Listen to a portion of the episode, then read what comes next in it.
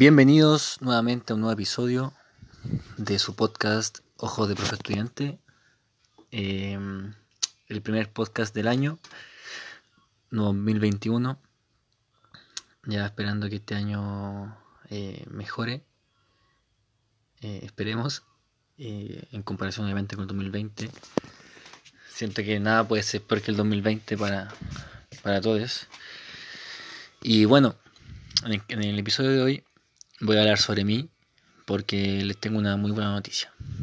Así que... Eh, ah, y gracias obviamente por, escucharme nuevamente. El episodio de hoy se llamará eh, Un nuevo comienzo.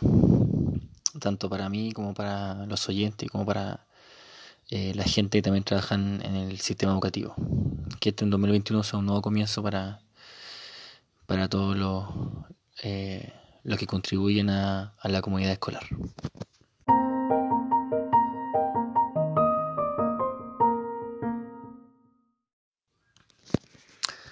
Bueno, como venía contando, eh, hoy día les tengo una, muy buena noticia. Quise esperar un poquito, eh, me, demoré, un poco en el podcast, para, para, porque estaba planificando el 2021 con las cosas que se venían.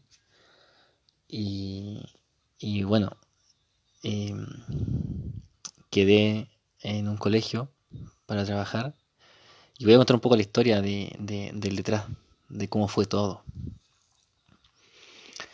Obviamente, em, cuando e-, egresé la carrera, empecé a buscar pega, empecé a buscar trabajo, mandaba currículum, mandé currículum para, para Santiago, para acá cerca de donde yo vivía, que acá en Isla de Maipo, no sé si conocen, y también para, para el sur.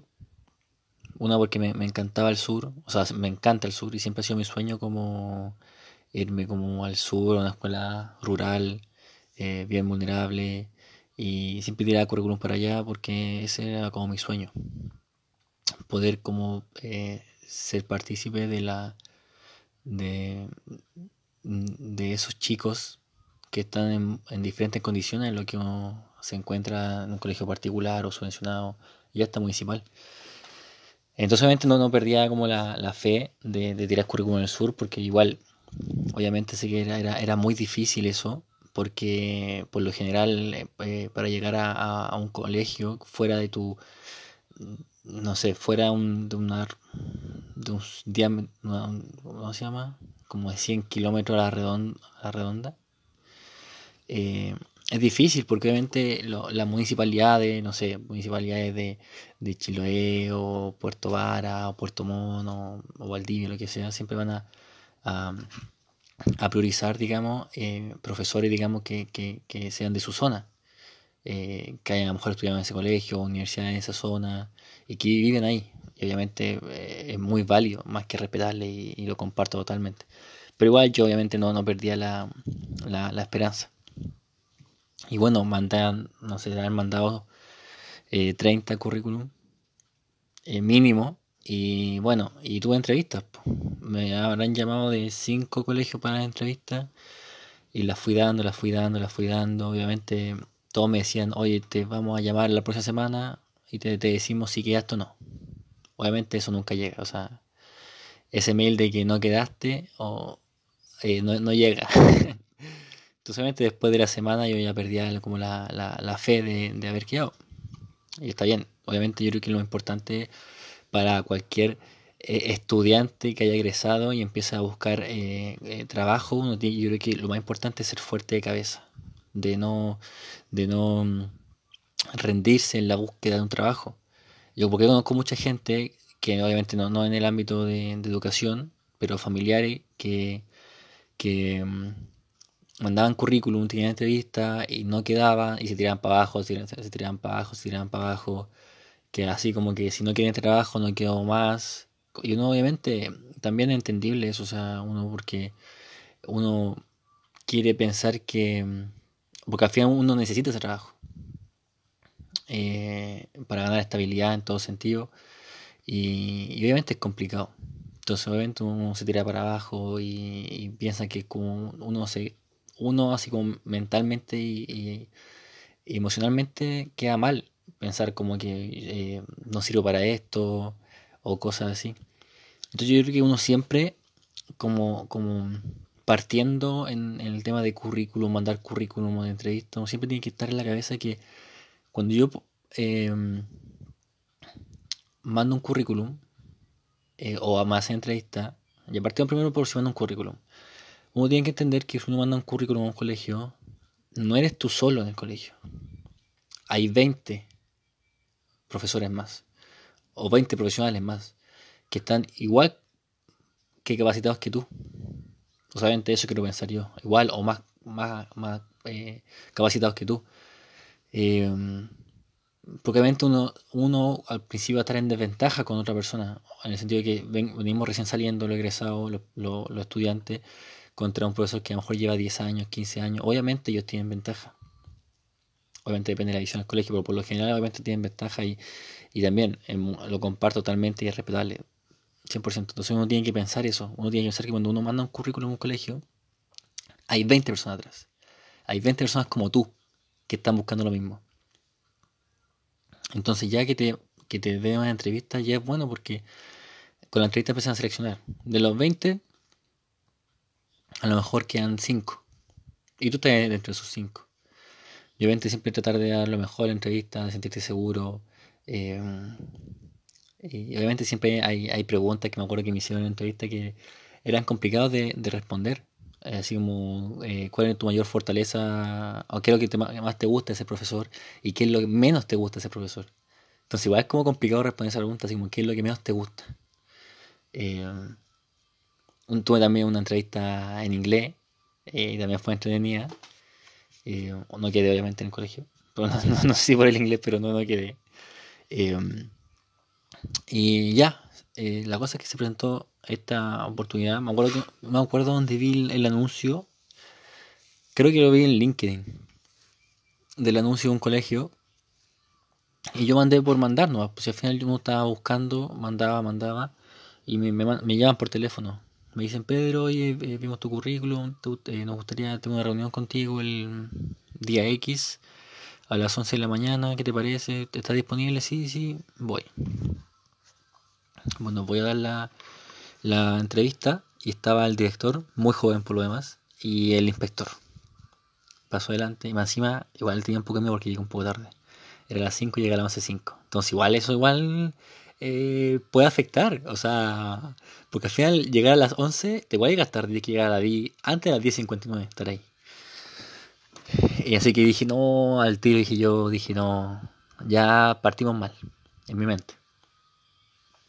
Entonces hago la entrevista también el inspector empezó a hablar en inglés, a ver cómo yo le respondía. Eh, y todo yo muy, muy simpático, muy transparente, todo.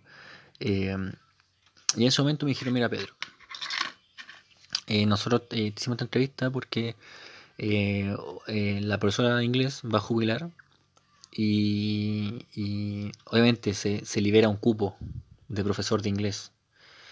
Y obviamente tú, tú cuentas con la con lo que estaba buscando como, como profesor en tu colegio.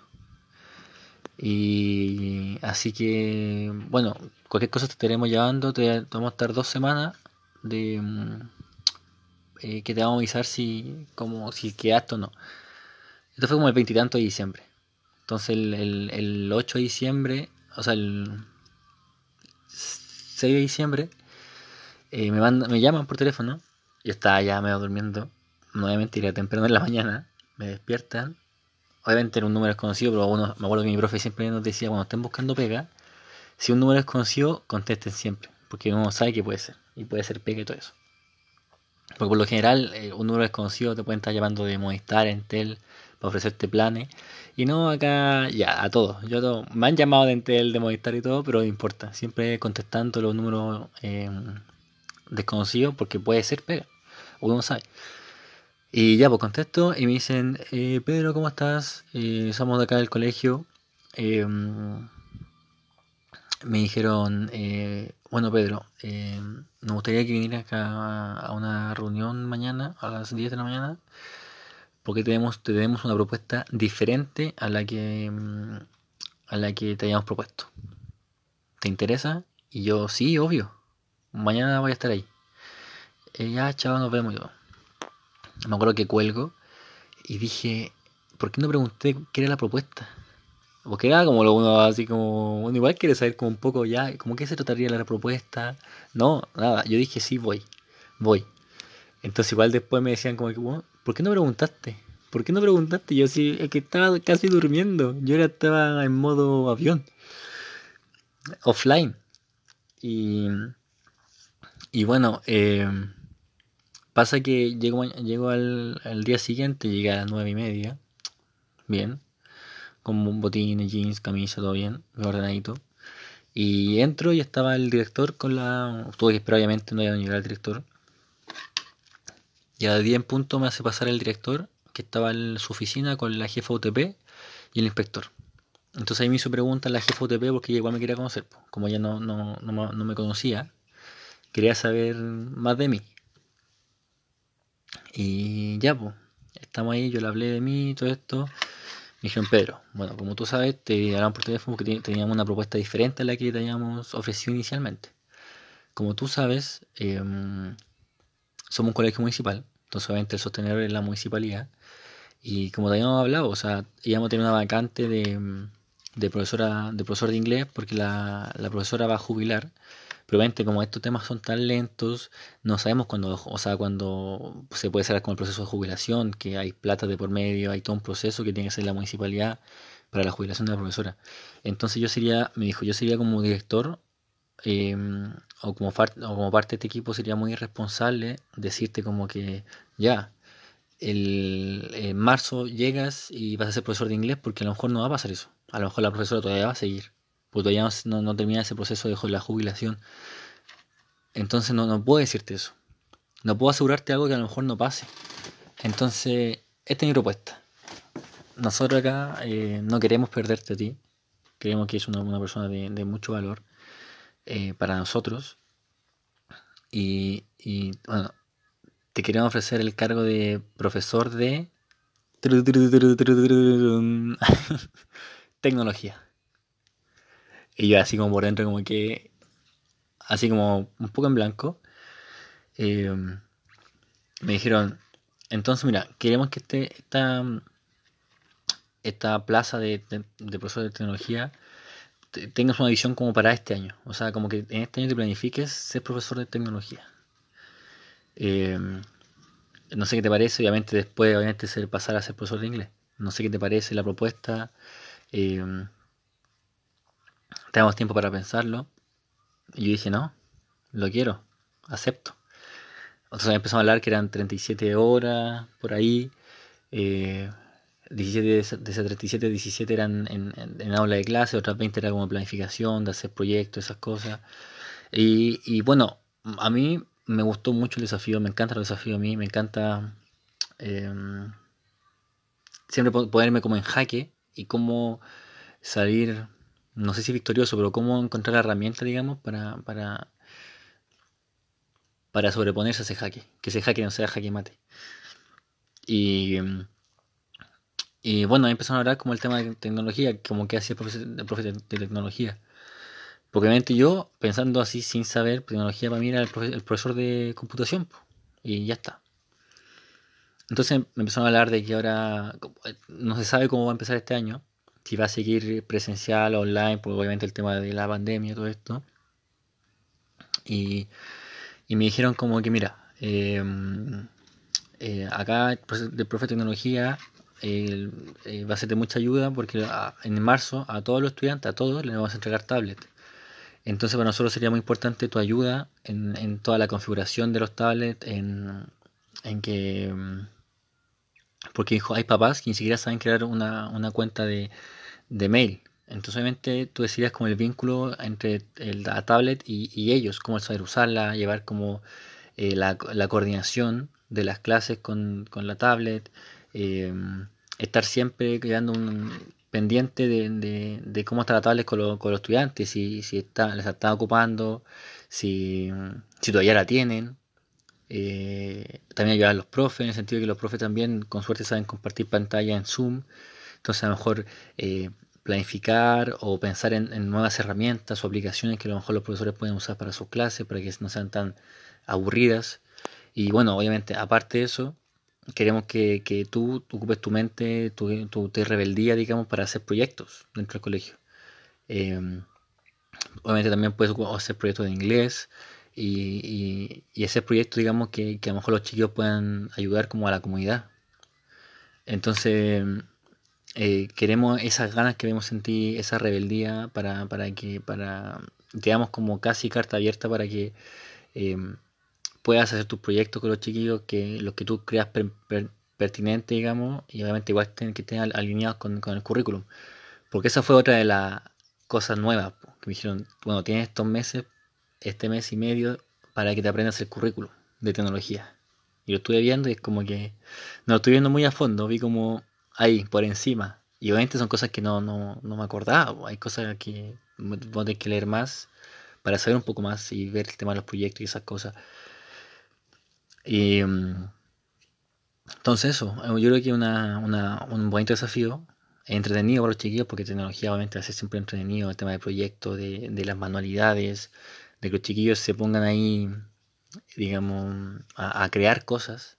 Eh, creo que muy, eh, muy bonito. Eh, y, y, obviamente tomé esta, esta decisión de aceptar esto porque dije, primera experiencia, Em, es un colegio que me encanta porque es chiquitito, es un curso por nivel. Y obviamente está esta sensación, que pero no equivocarme, como de, de, familia que se, que se ve entre como el director, el OTP, el, inspector, que hay una, confianza, digamos, una confianza de que uno pedir ayuda eh, en caso necesario, de yo dar ayuda em, y de, que no voy a estar solo en este proceso. Porque obviamente no, yo no puedo decir eh, voy a hacer solo esto. Porque sé que voy a necesitar en este proceso ayuda de, ellos. Porque es algo nuevo, algo que no, no sé. Y obviamente voy a ir aprendiendo en el camino. Y, para mí personalmente eh, me encanta la idea de hacer algo diferente. Y obviamente pensando también que a lo mejor en el 2022 esperemos también pueda ser profesor de inglés. Eh, entonces bueno, les quería compartir esto que a lo mejor es como raro que un profe de una, de una asignatura pueda hacer otra, pero a mí me pareció muy bien eh, que hayan confiado en mí. Yo creo que eh, cualquier persona en cualquier colegio que quiere eh, rica esa sensación como de que, de que confían en, uno, confían en lo que uno puede darle, tanto a los estudiantes como a los otros profesores o, tanto como a la comunidad escolar. Y es rica esa sensación. Así que obviamente mm, hice este capítulo para, para para hablar sobre mí, para contarles mi experiencia y que obviamente estoy muy feliz y, y que a no desalentarse en encontrar pega, que la pega va a llegar. Eh, yo creo que cada persona, otras personas son capaces eh, y tienen las herramientas necesarias para, para ayudar a, cualquier comunidad educativa. Em, Así que también a, todos los profesionales de la, de, la educación, eh, mandarle fuerza para este año, que también se viene difícil al principio y, esperando también que todo salga bien para, todos. Así que mm, muchas gracias por escuchar este episodio. Em, le iré contando más detalles, a lo mejor en, algunos meses más, cómo, cómo va pasando todo en mi vida, cómo me he sentido. Bueno, ahora me he sentido muy bien, muy feliz, con un poco de ansiedad, pero, pero esa ansiedad rica. Como que quiero que pase el tiempo luego para, para ya estar en el colegio. Así que, mm, nada, em, gracias nuevamente por escucharme eh, y ser parte también de este, de este proceso de podcast. Y, eso, muchas gracias. Así que nos vemos en el próximo episodio. Eh, nos vemos. Besos.